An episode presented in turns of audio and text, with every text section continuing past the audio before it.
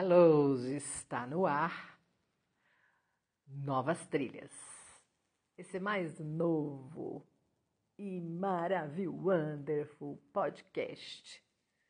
Aqui nas ondas de qualquer lugar que você esteja sintonizado. Seja bem-vindo. É um prazer estar aqui de novo nesse espaço de ampliação, de florescimento, de expansão, que começou a trilhar novas oportunidades, novos caminhos, novas trilhas. Eu estava aqui me arrumando para fazer, para gravar, e aí eu parei e pensei: poxa, que coxa! que será que eu podia gravar agora. O que, que é, apesar de já ser antigo, aí nos meus guardados, no, no meu material, no meu conteúdo, é atualíssimo. E aí fui arrumando as minhas coisas e me lembrei. E tenho certeza que nesse momento serve como uma luva para todos nós apesar de o conteúdo ser uma revisitação, porque eu já contei várias vezes essa história, e também ter acontecido há séculos atrás, eu diria e me arrisco a falar que é cada vez mais atual. Eu estou falando de uma história, uma história real, verídica, e que é de um cara um pedacinho bem pequenininho da vida de um cara que foi muito importante, é muito importante para a nossa realidade, porque ele inventou um monte de coisa que a gente teve a oportunidade de transitar e se desenvolver por causa dos inventos dele. Eu estou falando de Thomas Edison. Pois é. O texto, o título é A Carta de Thomas Edison e conta o seguinte: Certo dia, Thomas Edison, pequenininho, chegou em casa com um bilhete para sua mãe do seu professor. E ele disse para sua mãe: Meu professor me deu este papel para entregar apenas para você, mãe. Os olhos da mãe abriram, se arregalaram, pegou o papel, abriu na frente do filho e começou a ler a carta. Ao lê-la, os olhos da mãe lacrimejavam. E em voz alta, ela fez questão de que o filho a ouvisse. A carta dizia: Seu filho é um gênio e esta escola é muito pequena para ele. E não tem professores suficientes que alcancem o seu nível para treiná-lo. Por isso, por favor, ensine-o você mesmo em casa. E aí, Thomas Edison achou a coisa mais incrível. Ficou feliz da vida. E a partir daquele momento, ele começou a estudar em casa com a sua mãe. Passaram-se muitos anos e Edison veio a se tornar um dos maiores inventores do nosso século.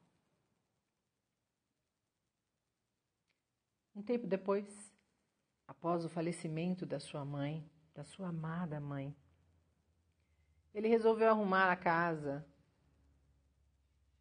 organizando, tirando algumas coisas para doar, outras para jogar fora, quando viu um papel dobradinho no canto de uma gaveta. Ele o pegou e abriu. E, para sua surpresa, era a antiga carta que seu professor havia mandado para sua mãe há anos atrás.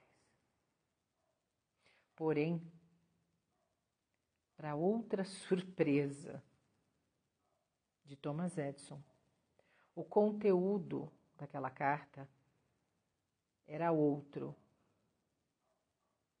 Aquele texto que sua mãe leu tempos atrás para ele. E o conteúdo real dizia: Seu filho é uma criança muito confusa. Ele tem problemas sérios mentais. Nós não vamos mais deixá-lo vir a esta escola. Ele está sendo convidado a se retirar. Edson, com as cartas, com a carta nas mãos, chorou durante horas e horas, sentindo toda aquela reverberação.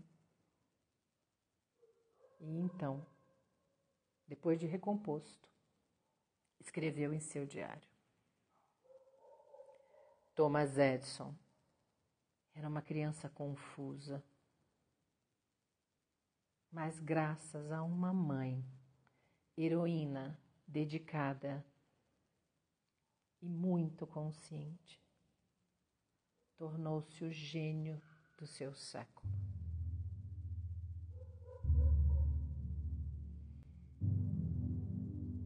Existem certos momentos da vida onde é necessário que a gente mude o conteúdo das nossas cartas para que os nossos objetivos consigam ser alcançados.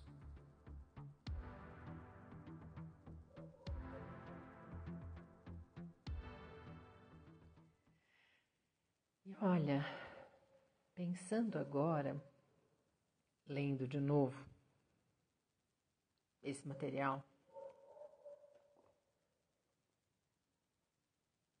eu me dei conta de quantas vezes será que um ser humano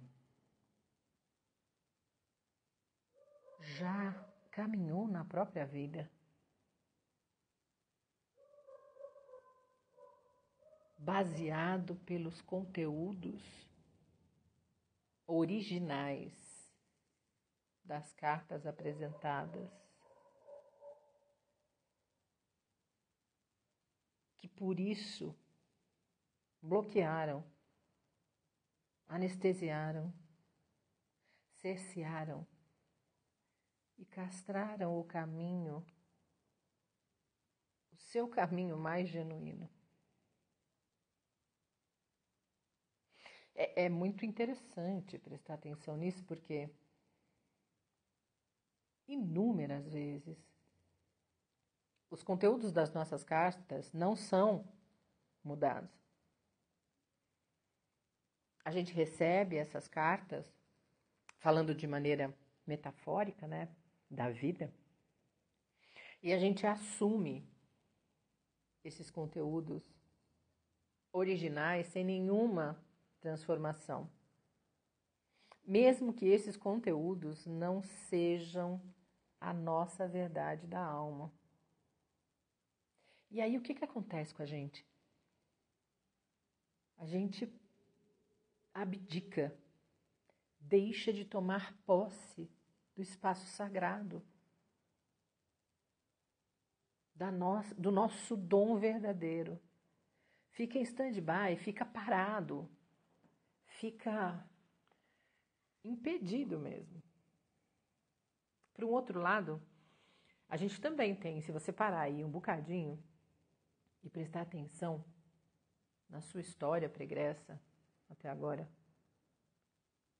Talvez você consiga se lembrar de inúmeros momentos onde o conteúdo das suas cartas foram mudados, readaptados e isso fez total diferença para você se direcionar na sua realidade.